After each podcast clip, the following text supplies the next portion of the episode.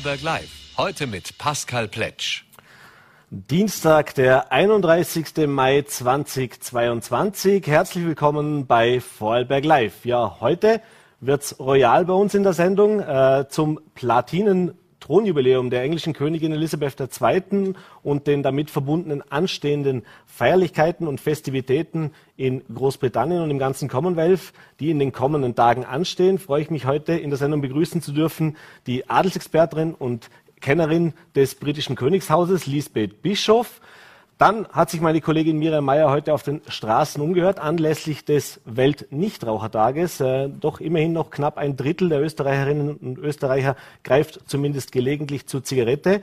Äh, was denn die Vorarlbergerinnen und Vorarlberger zum Thema Rauchen zu sagen zu haben, ob sie selbst noch rauchen, ob sie es schon probiert haben und warum sie vielleicht auch schon beim einen oder anderen Versuch gescheitert sind.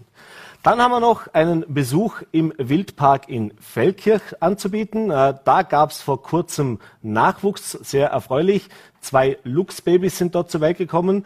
Äh, da war mein Kollege Sebastian Vetterfort, hat sich diese Lux-Babys das erste Mal auch angesehen und auch ein Gespräch geführt mit dem Wildpark, äh, wie es denn dort auch aktuell aussieht, was die finanzielle Situation anbelangt, ja, und was man auch vielleicht tun kann, um hier noch ein bisschen Unterstützung leisten zu können. Den Anfang unserer Sendung machen wir jetzt aber mit der Autorin Maria Capella. Ich freue mich sehr, dass sie mir live via Zoom zugeschaltet ist. Äh, herzlich willkommen. Mit Ihnen oder mit ihr möchte ich mich heute unterhalten über Ihr Buch Lovely Planet und das Thema, ja, das klingt vielleicht ein bisschen abstrakt, aber ist doch was, was uns alle betrifft eigentlich, das Thema des nachhaltigen Reisens. Schönen guten Abend, herzlich willkommen bei Vollberg Live. Hallo, danke für die Einladung. Ja, äh, jetzt haben wir zweieinhalb Jahre Pandemie hinter uns. Die Menschen konnten nicht so verreisen, wie sie wollten. Und dann haben wir ein zweites großes Thema, das Thema des Klimawandels, wo natürlich auch die Diskussionen auftreten, wie Mobilität in der Zukunft aussehen soll und damit verbunden natürlich auch, wie viele Reisen, wie sieht's mit meinem äh, ökologischen Fußabdruck aus, wie sinnvoll ist es, wie notwendig ist es. Äh, fangen wir mal an. Äh, wie reisen denn die Menschen heutzutage bevorzugt? Äh, hat sich da schon was verändert?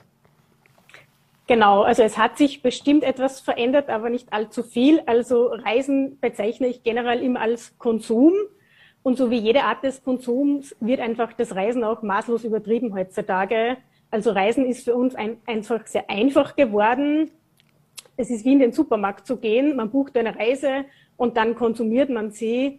Ähm, und es ist mit relativ wenig Aufwand verbunden. Und wir sind einfach in eine Gesellschaft hineingewachsen in den letzten Jahrzehnten, wo das Reisen zur Normalität geworden ist. Das heißt, wir reisen, sofern nicht gerade eine Pandemie ist, schon sehr überschwänglich und hedonistisch, also in einem sehr großen Ausmaß. Also ein Teil der Weltbevölkerung, ein kleiner Teil, muss man sagen. Mhm.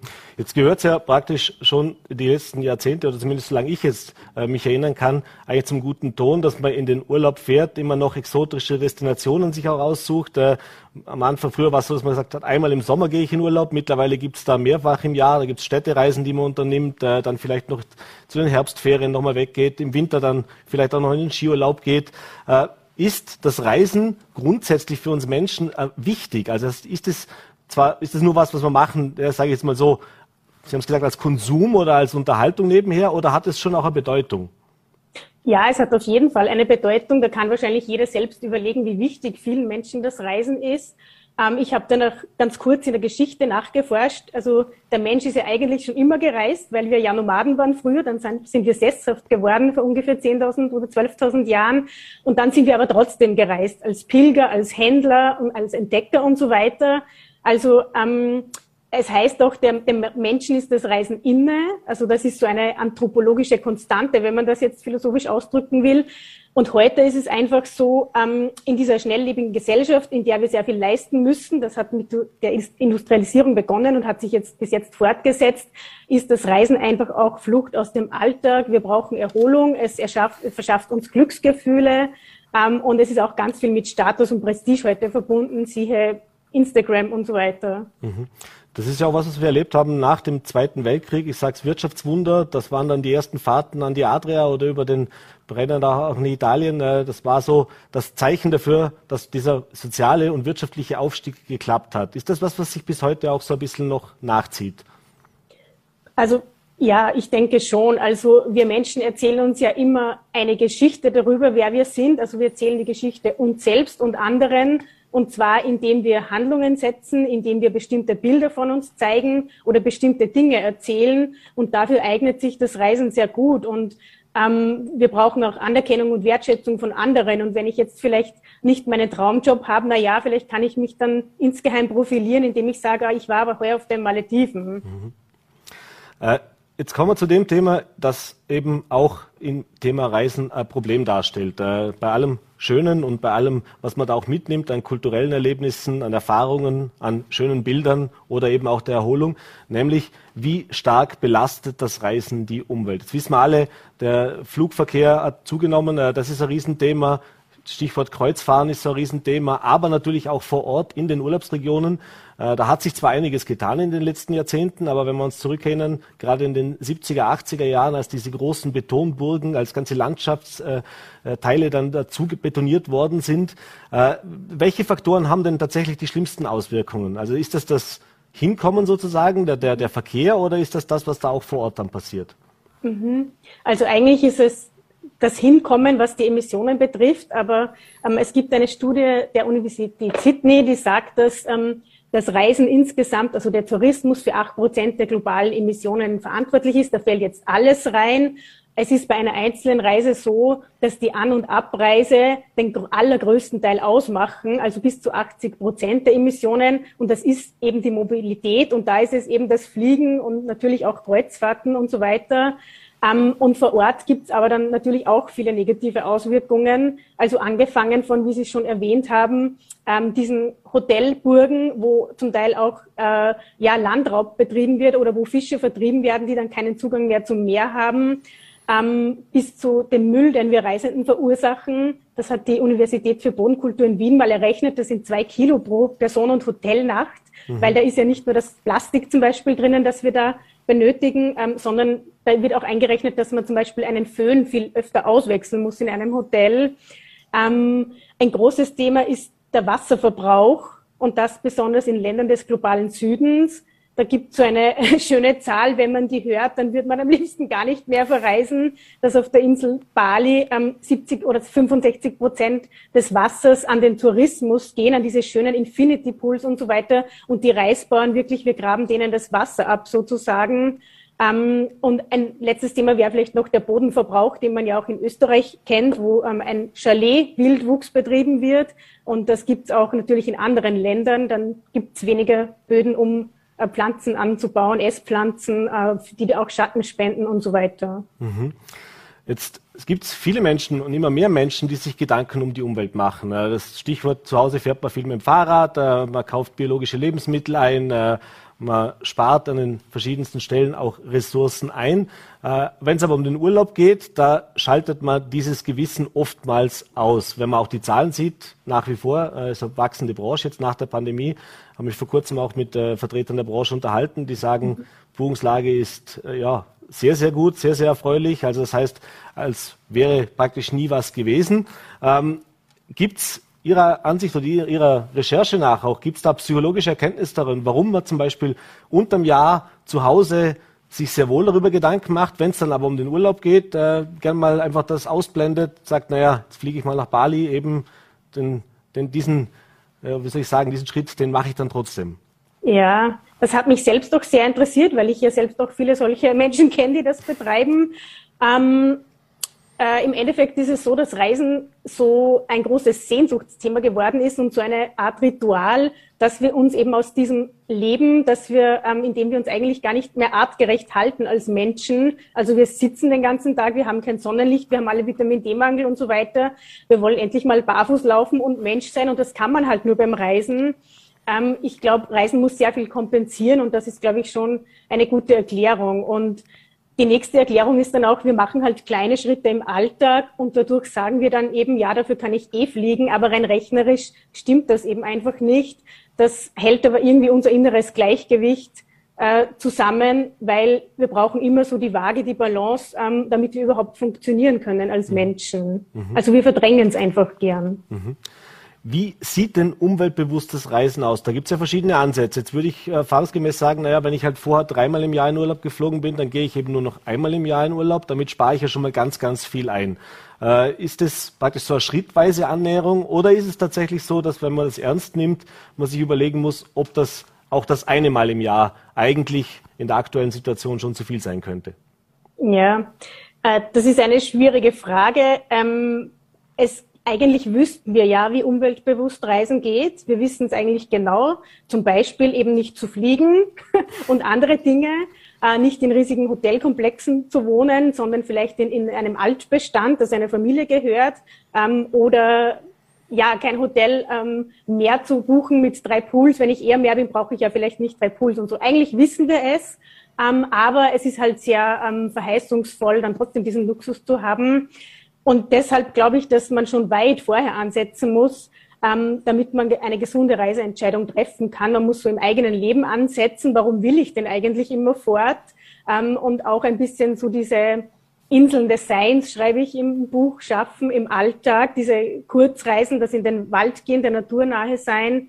Ähm, ich, ja, wir müssen generell wahrscheinlich seltener reisen. Wir sind zu mobil, weil wenn jetzt alle, die mit dem Flieger fliegen, in den Zug umsteigen, das geht natürlich auch nicht. Da sind mhm. die Kapazitäten auch nicht da. Aber die gute Nachricht ist ja, trotz Klimawandel und allem können wir langsam reisen, äh, können wir reisen, aber wir müssen es halt bewusster tun. Und wenn wir das nicht schaffen, dann geht es irgendwann überhaupt nicht mehr. Also wir müssen es einfach kultivieren. Und jetzt seltener zu reisen und dafür in den Billigflieger zu steigen, Entschuldigung, bringt wahrscheinlich auch nicht so viel, weil äh, Billigflieger sind ja jetzt nicht gerade, ja erstens nicht umweltfreundlich und ähm, äh, haben ja auch nicht gute Arbeitsbedingungen und stehen nicht gerade für Fluggastrechte. Also sobald man in einen Flieger steigt, ähm, fördert man das System, schürt die Nachfrage und gibt nach außen das Bild ab, ja, das ist eh normal mhm. zu fliegen. Muss nachhaltiges Reisen dementsprechend auch teurer sein? Ich habe jetzt gerade, wenn, Sie, wenn Sie sagen, man geht nicht in Hotelburgen, bestes Beispiel wäre ja Airbnb. Also, dass ich mhm. nehme eine Wohnung oder ganz klassisch, wie man es in den 70er, 80er Jahren gemacht hat, mit dem, mit dem Auto idealerweise oder mit dem Zug dann eben äh, in einer Destination, die so erreichbar ist und dort dann in einer Ferienwohnung zu gehen. Äh, wäre das eine Alternative und die nicht teurer ist oder ist nachhaltiges Reisen trotzdem etwas, wo man sagen muss, ja, da müssen wir uns schon darauf einstellen, dass wenn wir das wirklich ernsthaft machen wollen, dann wird es eben auch ein bisschen mehr kosten. Mhm. Auch eine schwierige Frage. Ich glaube, per se ist es nicht teurer, das wird nur gern gesagt. Ähm, generell ist Reisen zu billig, weil wir nicht für die Schäden zahlen, die wir verursachen. Das heißt, Reisen müsste einfach teurer sein und natürlich muss es trotzdem leistbar bleiben. Das, äh, deswegen soll es aber nicht billiger sein, sondern Menschen müssen einfach mehr verdienen. Die mhm. Lohnschere muss, ähm, muss sich schließen. Und diejenigen Menschen, die viel reisen und sich auch teurere Reisen jetzt schon leisten können, in besseren Hotels absteigen und so, die sind schon mehr in der Verantwortung, denke ich. Und die können sich dann ähm, auch leisten, zum Beispiel in ein Vier-Sterne-Bio-Hotel abzusteigen oder in einem Gemeinwohlökonomie-Hotel, die es ja auch gibt mittlerweile. Also die sind schon mehr in der Verantwortung. Und Reisen an sich äh, ist überhaupt nicht teuer. Man kann ja einfach sich den Rucksack aufschnallen und von der Haustür weggehen oder wandern oder eben in den Zug steigen, eine Sparschiene buchen, ein Interrail-Ticket. Ähm, es gibt auch viele Möglichkeiten wie Couchsurfing oder eben kleine Pensionen. Also das kennt man eigentlich alles. Es ist halt weniger mit Prestige verbunden. Mhm. Ähm, also das Argument, dass nachhaltige Reisen teuer ist, zählt nur so halb, finde ich. Mhm. Jetzt haben Sie ja dazu ein Buch verfasst. Äh, Sie haben es auch schon mehrfach erwähnt, das sind natürlich einige dieser Punkte auch erwähnt. Was war denn der Anlass dafür oder welches Erlebnis oder welche Erfahrung hat Sie denn dazu bewogen, sich mit dem Thema zu befassen und jetzt auch ein Buch darüber zu schreiben? Mhm. Ähm, ich arbeite ja schon lange zum Teil als Reisejournalistin. Ich bin ja quasi dem System entsprungen und irgendwann habe ich dann gemerkt, da habe ich aber eigentlich auch eine Verantwortung, nicht immer nur die Sehnsucht zu schüren, sondern auch andere Themen anzugreifen, was viel zu wenig passiert im Reisejournalismus, weil er auch ja sehr anzeigengetrieben ist und werbegetrieben.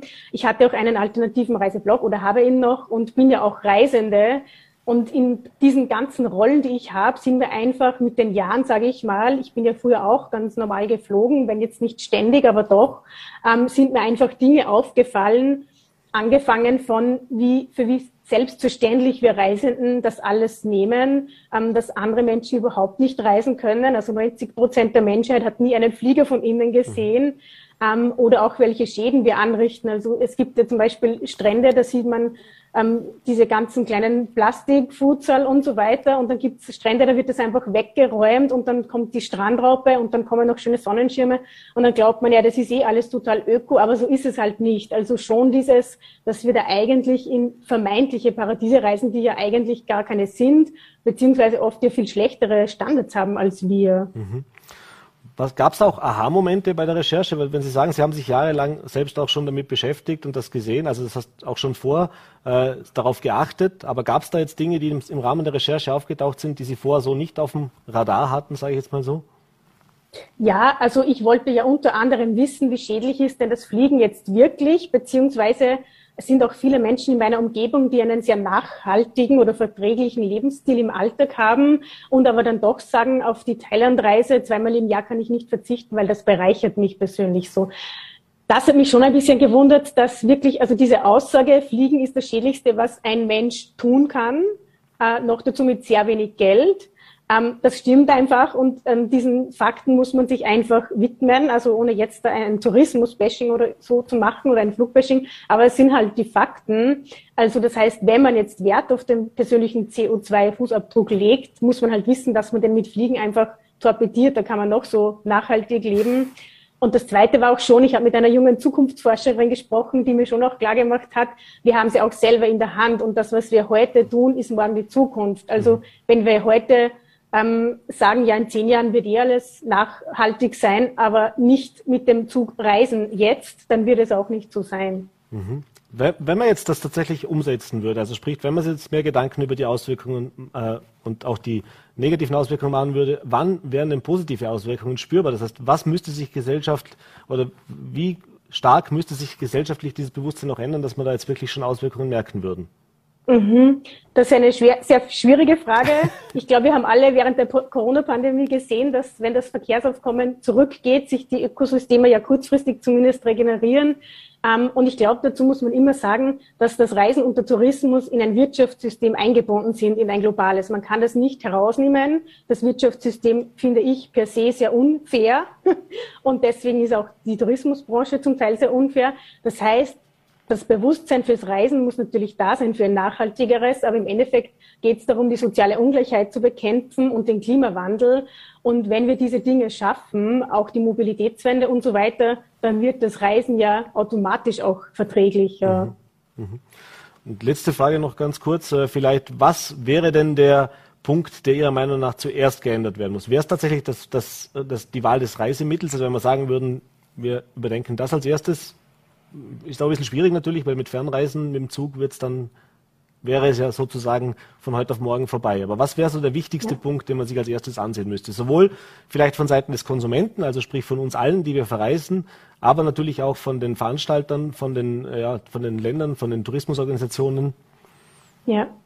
Also nachdem ja die An- und Abreise so viel der Emissionen ausmachen, einer Reise würde ich schon sagen, die Wahl des Verkehrsmittels ähm, aber im Endeffekt ähm, muss man an, an vielen Stellschrauben drehen quasi. Und ich glaube, für eine Transformation braucht es immer das Individuelle, also dass wir uns das alles bewusster machen und natürlich ähm, so strukturelle Änderungen und systemische Änderungen, die wir aber sehr wohl auch mitfordern und mittragen können. Mhm.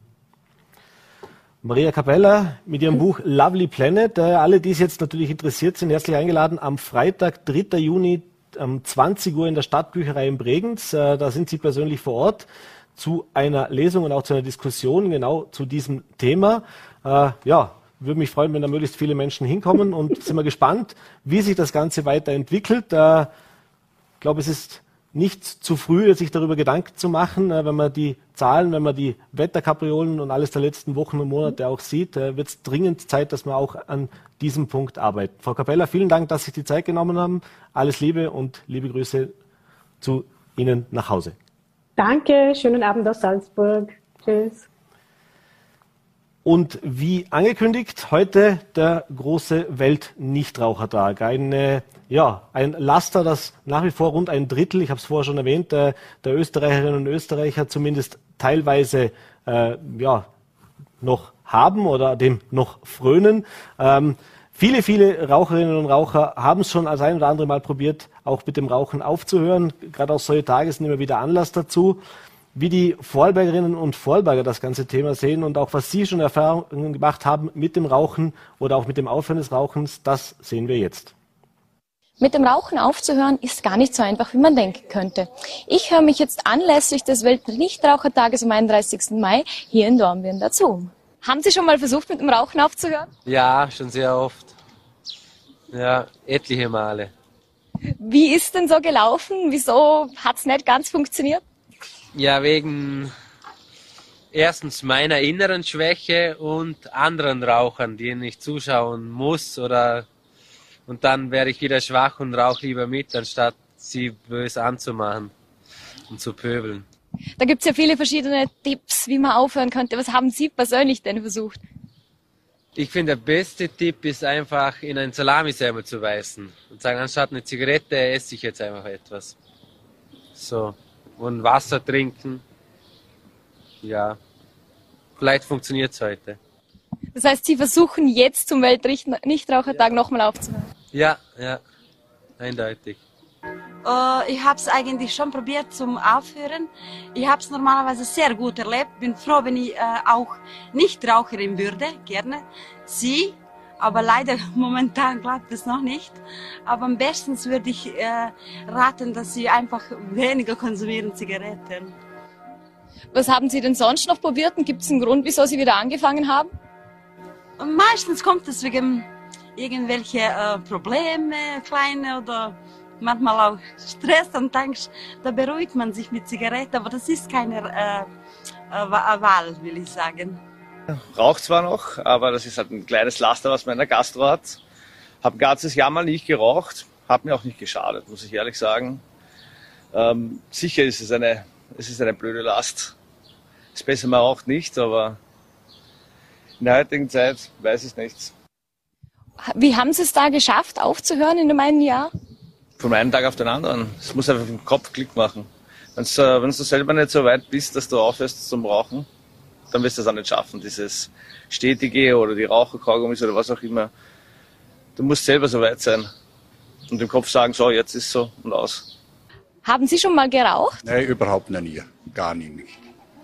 Nein. Und ich, wir sind eigentlich auch nie angefacht und, und hier vielleicht auch Glück gehabt, dass ich in der Jugend lauter Freunde gehabt, die nicht geraucht haben.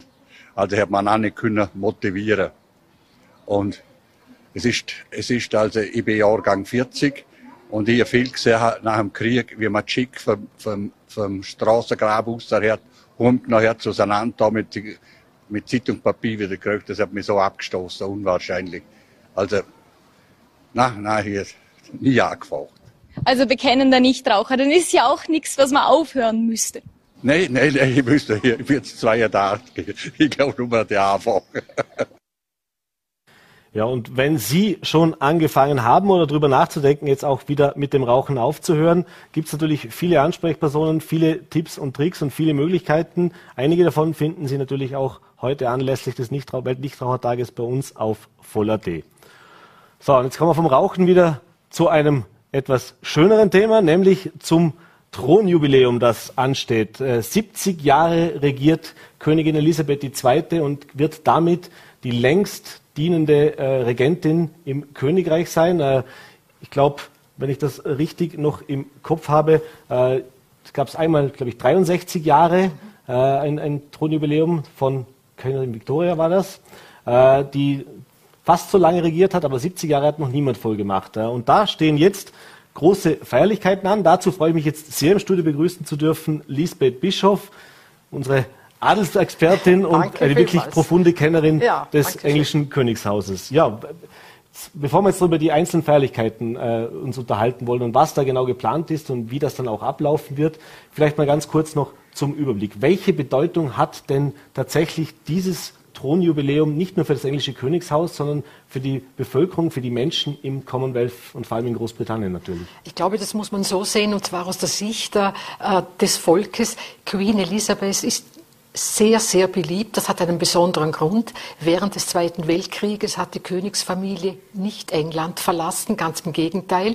Die Mutter der Queen ist mit ihren zwei Töchtern, also mit Elizabeth und der jüngeren Schwester Margaret, in die zerbombten Stadtteile von London gegangen und hat dort die Bevölkerung besucht. Das vergessen ja die Briten nie, weil es gibt doch viele Königsfamilien, die während des Zweiten Weltkrieges ihr Land verlassen haben, wie zum Beispiel die Niederländer, die nach Amerika ausgewandert sind in der Zeit. Äh, das ist äh, eine eine große, wie soll man sagen, eine Bekundung, eine Sympathiekundgebung an die Queen und die lassen ja auch nichts über die Queen kommen. Also ich habe einmal ihren Privatsekretär, den Herrn äh, Arbeiter, gefragt, ob er glaubt, dass die Queen abdankt und hat gesagt, stellen Sie nie mehr diese Frage, außer Sie wollen im Tower landen. Das wollte ich dann doch nicht. Wäre eher unangenehm, ja. ja. Äh, Sie haben es gerade gesagt, die, die Menschen lieben ihre Queen äh, in, in, Großbritannien. Allerdings war das ja nicht immer so. Es ist auch ein bisschen immer ein ambivalentes Verhältnis zum Königshaus gewesen. Wir erinnern uns zurück an das ganze, äh, die Tragödie rund um Lady Di. Da war die Queen dann aufgrund ihrer ersten Reaktion äh, ja schon auch sehr, sehr äh, in der Gunst der Bevölkerung gefallen. Das hat man ihr auch sehr übel genommen, wie sie da zu Beginn reagiert hat. Auch die Skandale, die es in den letzten Jahren immer wieder gegeben hat. Das heißt, es gab immer so Zeiten, da wurde ein bisschen mehr auf das Königshaus auch äh, hingeschaut. Da wurden auch die, da war auch die Presse dann teilweise nicht ganz so freundlich mit dem Königshaus.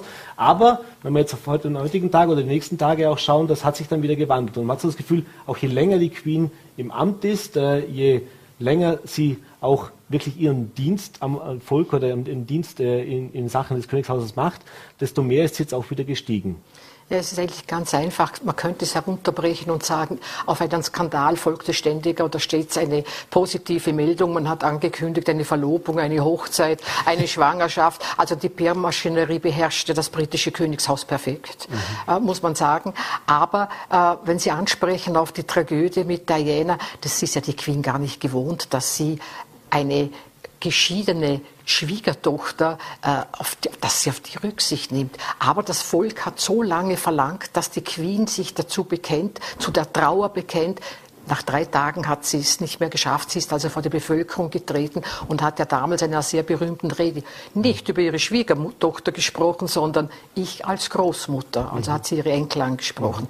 Und äh, die ganzen Skandale, das muss man schon sagen, den einzigen Skandal, den die Queen selbst geliefert hat, war bei einer Jagd. Da hat sie, da gibt es auch ein Foto, da hat sie einem äh, Fasan den Hals umgedreht. Mhm. Da war die Bevölkerung extrem empört, aber sonst hat sie sich persönlich nichts zu Schulden kommen lassen. Mhm. Jetzt könnte man sagen, mit 96 Jahren, wenn man es als Normalsterblicher sozusagen das Ganze sich ansieht, äh, da hat man irgendwann auch mal genug Dienst getan, hat man genug gearbeitet in Aber seinem nicht Leben. Gequeen. Äh, das wäre jetzt eben genau die Frage. Und hat dann eben auch noch permanent mit irgendwelchen Querelen, äh, auch wie sich das Königshaus natürlich im Laufe der Jahrzehnte auch verändert, wie sich die, wie sich die Einstellung dazu verändert. Also die Queen stammt ja aus einer ganz anderen Epoche, das muss man einfach so sagen. Äh, wie, wie heutzutage auch mhm. äh, das Ganze wahrgenommen, wie auch der Respekt und auch die, die, die, der Umgang damit ist eigentlich. Äh, ähm, aber das, Sie haben es gerade vorher schon gesagt, stellen Sie niemals wieder diese Frage. Äh, das ist einfach kein Thema. Das, das ist, kein unmöglich. Thema. Nein, das ist unmöglich. Und äh, äh die Queen hat bei ihrer Krönung äh, versprochen, ich werde dienen ein Leben lang. Und das mhm. nimmt sie auch sehr wörtlich. Allerdings könnte sie auch gar nicht abdanken, weil es gibt in, in Großbritannien die Erbfolgemonarchie. Das heißt, es kann keine zwei Kö lebende Königinnen mhm. oder Könige geben. Äh, der Charles als Thronfolger könnte Aufgaben wahrnehmen, aber die Königin bleibt die Queen, also mhm. eindeutig, ja. Also das geht nicht, ja. Aber sie hat ja eine Disziplin, die hat sie von klein auf, äh, nachdem also bekannt wurde, dass sie die Thronfolgerin ist, ähm, gelernt. Zum Beispiel, wenn ich da ein Beispiel erwähnen darf, je länger sie nicht die Toilette besucht hat, umso mehr Kekse hat sie anschließend bekommen. Und als sie 40 war und gemeinsam mit ihrer Mutter, der Queen Mom, bei dem Mittagessen gewesen ist, hat die Mutter zu ihr gesagt, Lilibet, mhm. ihr Spitzname, mhm. Lilibet, kein zweites Glas Wein jetzt mehr, du musst den ganzen Nachmittag noch regieren.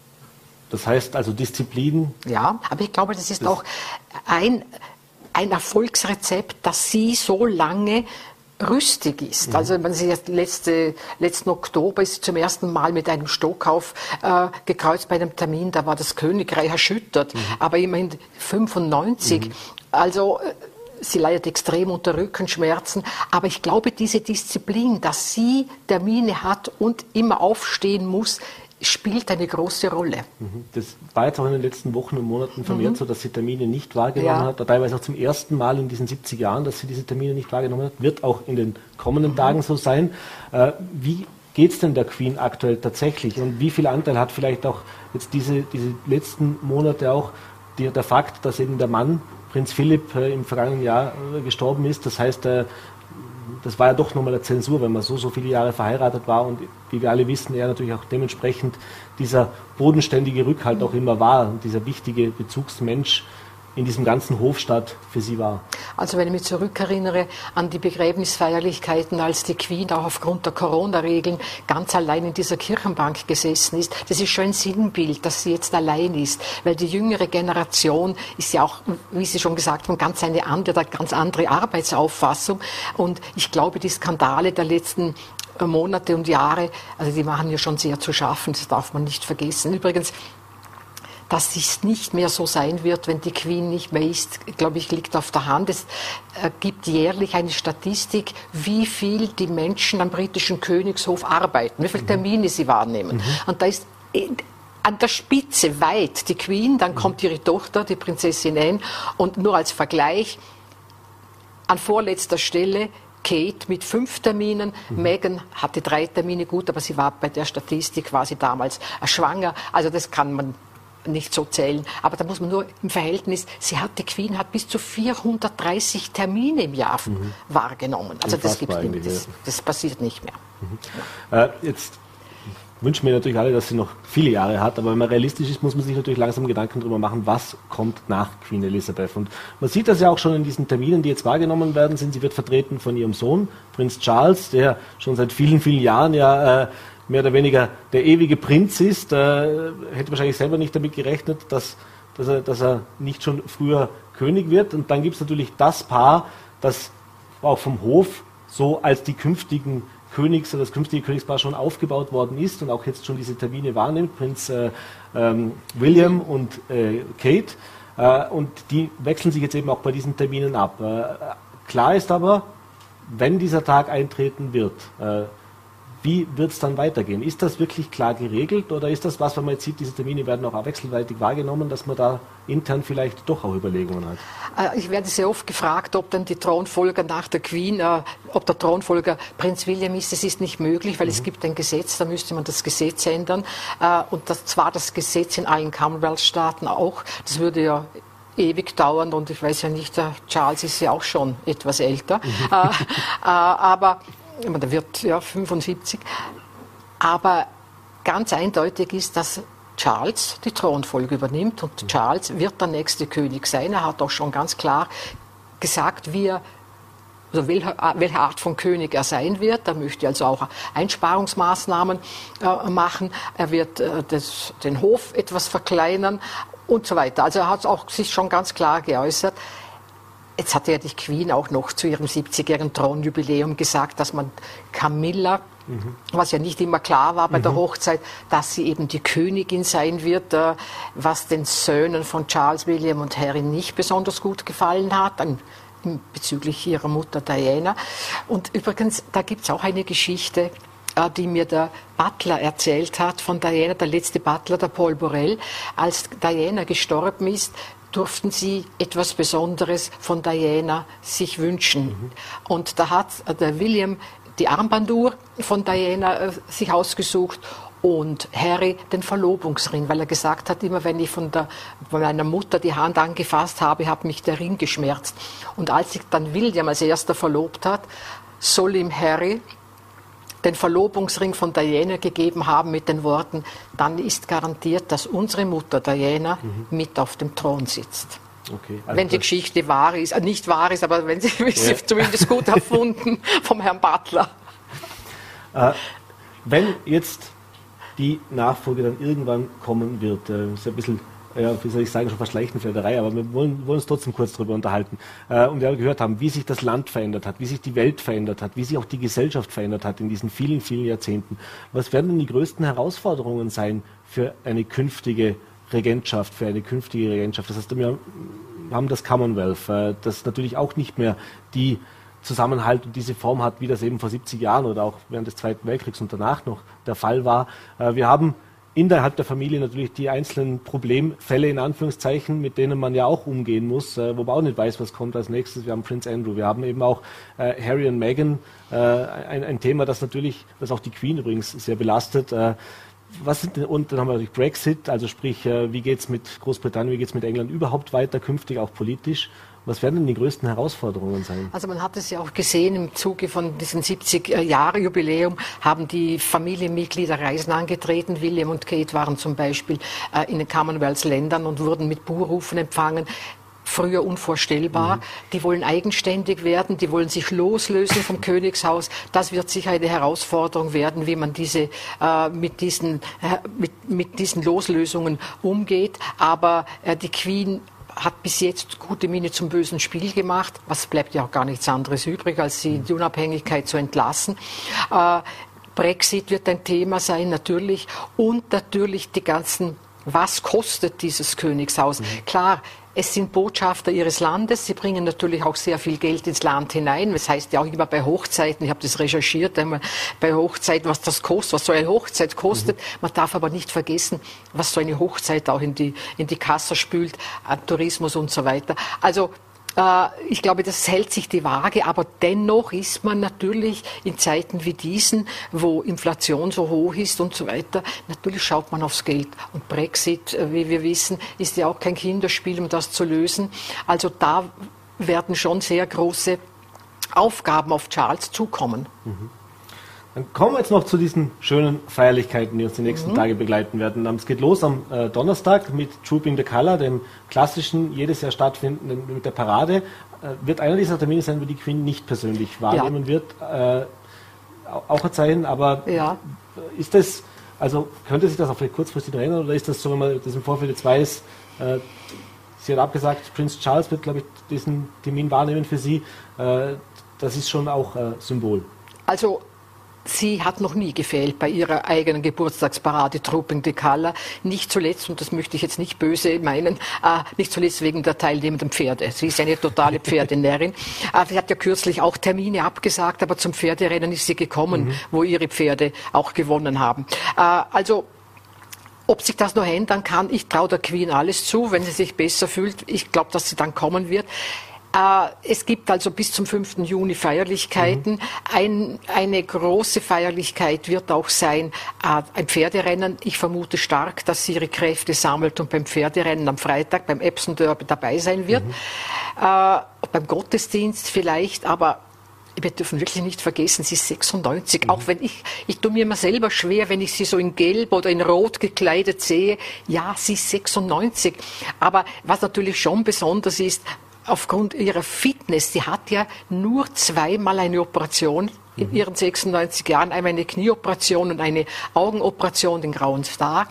Ansonsten, ja, war sie manchmal erkältet, aber sonst mhm. ist die fit, ja.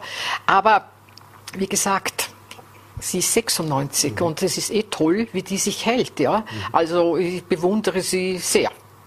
Es gibt ja dann auch ein äh, großes Konzert äh, mit mhm. vielen, vielen Stars äh, im Buckingham Palace. Das ist jetzt wahrscheinlich nicht, also hat man in der Vergangenheit schon gemerkt, sie war dann bei solchen Veranstaltungen immer vor Ort hat da auch ein bisschen so die gute Miene zum bösen Spiel gemacht, weil das natürlich gar nicht ihre Welt ist. Äh, aber ist sie dort? Kann man damit rechnen? Oder wäre das jetzt was, wo sie sagt, das ist ohnehin etwas, was jetzt nicht so in ihrer Prioritätenliste ganz oben steht, aber es ist natürlich was, wo sie dem Volk näher ist, wie jetzt zum Beispiel eben auch bei anderen Veranstaltungen? Ja, aber ich glaube nicht, dass sie bei diesem Konzert von den Weltstars mit dabei sein wird. Das ist wirklich, wie Sie auch sagen, nicht ihre Welt. Mhm. Etwas Besonderes gibt es allerdings bei Trooping de Color. Das ist zum ersten Mal, dass ihre drei Enkel von William, die Kinder, Kinder zum ersten Mal in der Kutsche mit, mitfahren. Mhm. Also das ist neu und Sie werden, alle Enkelkinder werden sich etwas Besonderes für die Queen einfallen lassen. Und was es noch gibt, die ganze Bevölkerung ist mhm. in diese Feierlichkeit oder sind in diese Feierlichkeiten einbezogen. Sie bekommen ja einen Feiertag mehr an diesem Wochenende, die, die Briten. Äh, äh, und ja, da bin ich gespannt. Aber wie gesagt, ich glaube, so ganz weg von allen Feierlichkeiten das kann ich mir bei der Queen gar nicht vorstellen. da werden wir uns überraschen lassen.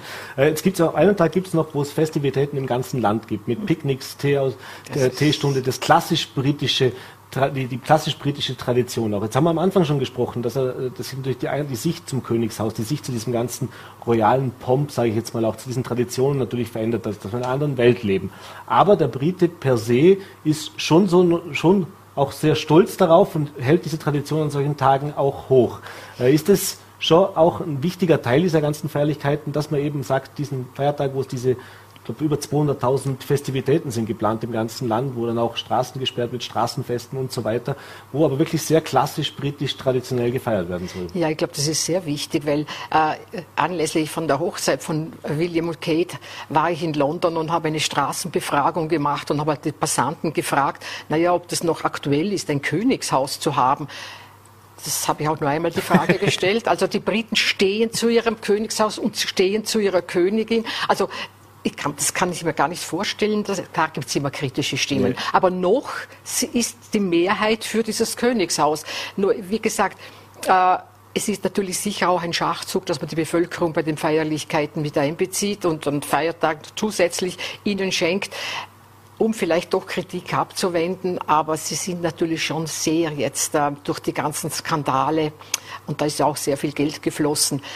Ja, das sind schon sehr angezählt, möchte ich sagen. Mhm. Aber William, ob Charles, das muss ich noch sagen, ja. ob Charles die Werte, das Ansehen des Königshaus heben wird, aber ich glaube, William und Kate werden es sicher tun. Das wäre jetzt noch meine letzte Frage. Wer, wer ist denn da, da, also populärer ist klar, haben wir gemerkt, auch bei der Hochzeit, äh, William und Kate, mhm. da hat man auch viel dieses Diana, äh, den Diana-Mythos wieder aufleben mhm. lassen. Das war sehr, sehr, haben auch sehr, sehr gutes Standing in der Bevölkerung, wobei auch das teilweise schon ein bisschen Risse bekommen hat.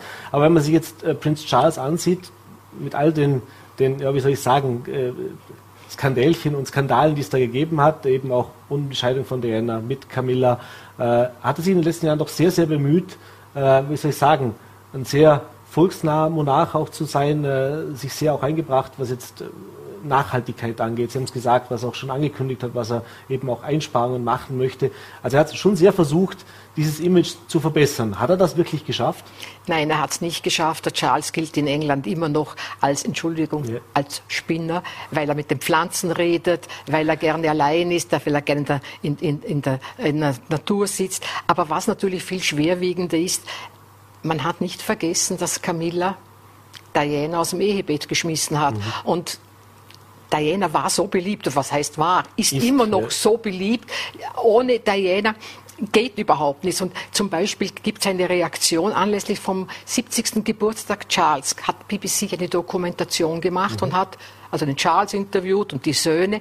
Und Diana kam in diesen 90 Minuten nicht ein einziges Mal vor. Das mhm. muss man ja auch schaffen, mhm. ne, in einer Dokumentation, dass man die Über Mutter, genau, dass man die Mutter des zukünftigen Königs William nicht einmal interviewt. Also, und das hat sehr, sehr viel Staub aufgewirbelt. Also so einfach ist es nicht mehr, dass man Diana einfach totschweigt. Mhm. Und ich glaube, die Beliebtheit ist, glaube ich, auch etwas Camilla schuld, weil sie wird einfach nicht hundertprozentig anerkannt. Mhm.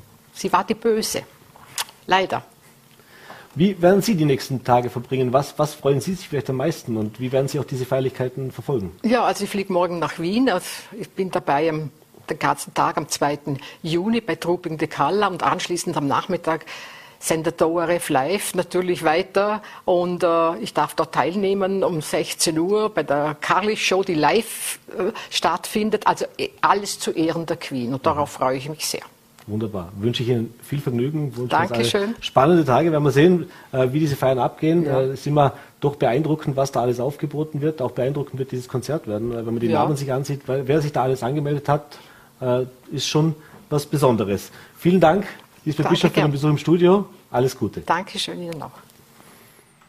Und jetzt machen wir den Schwung vom Königshaus hin in den Wildpark. ganz wahnsinnige Themensprünge, die wir heute wieder in der Sendung haben. Aber Tiere, Tiere, da freuen wir uns jetzt auch sehr drauf. Ja, ich habe es vorher schon angekündigt. Im Wildpark in Feldkirch gab es Nachwuchs im Luchsgehege.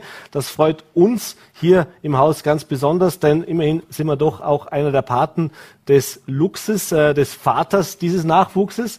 Und mein Kollege Sebastian Vetter war vor Ort und äh, wir liefern Ihnen jetzt die ersten Bilder dieser süßen kleinen Luchse und äh, eben auch kurzen Einblick, wie es denn aktuell im Wildpark aussieht und ja, was die schönen Sachen sind, aber was eben auch momentan so das ein oder andere Problemchen ist, das im Wildpark vorherrscht. Hallo, ich bin Birgit, ich bin vom Wildpark Feldkirch, ich bin da aber mit Leidenschaft Tierpflegerin und darf euch heute etwas über unsere Luchse erzählen.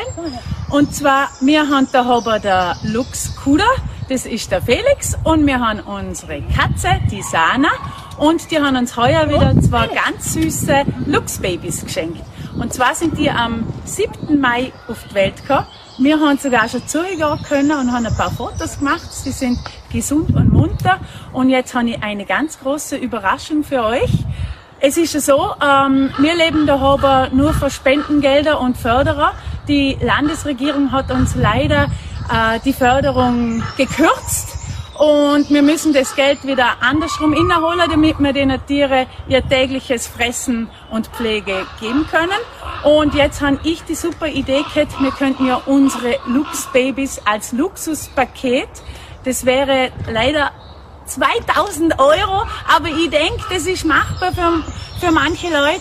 Äh, verkaufen oder sagen wir nicht verkaufen, sagen wir, es sind, es sind Spenden eigentlich. Ähm, und da würde man Folgendes anbieten. Unsere zwei Lux-Babys sind circa ein Jahr bei uns und da könnt ihr mit euch folgende Sachen machen. Und zwar, ihr könnt dabei sein, wenn wir die Luchse füttern. Ihr könnt, wenn wir die Luchsbabys einfangen müssen zum Tierarzt gehen, mitgehen. Ihr dürfen sie mal streicheln und Fotos machen. Ich tue euch das ganze Jahr über die Luchse informieren und Fotos schicken. Wenn sie denn groß genug sind, können da dabei sein und die Luchsbabys füttern. Und wenn sie in einem Jahr circa denn alt genug sind, fangen wir die Luchse gemeinsam, äh, dann sie für einen Abtransport richten, impfen und einmal durchchecken, einen Chip kriegen sie. Und dann kommt der Luchse nach Polen im Nationalpark. Da sind wir dann sicher sehr, sehr traurig, dass sie gehen.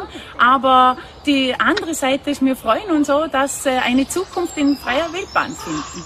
Und was noch ganz toll ist, wir suchen natürlich zwei schöne Namen. Und das möchten wir euch überlassen. Überlegen euch einen tollen Namen für diese Luchse. Melden euch bei mir und ich freue mich, dass ihr uns so tatkräftig unterstützen. Vielen Dank, bis bald. Tschüss.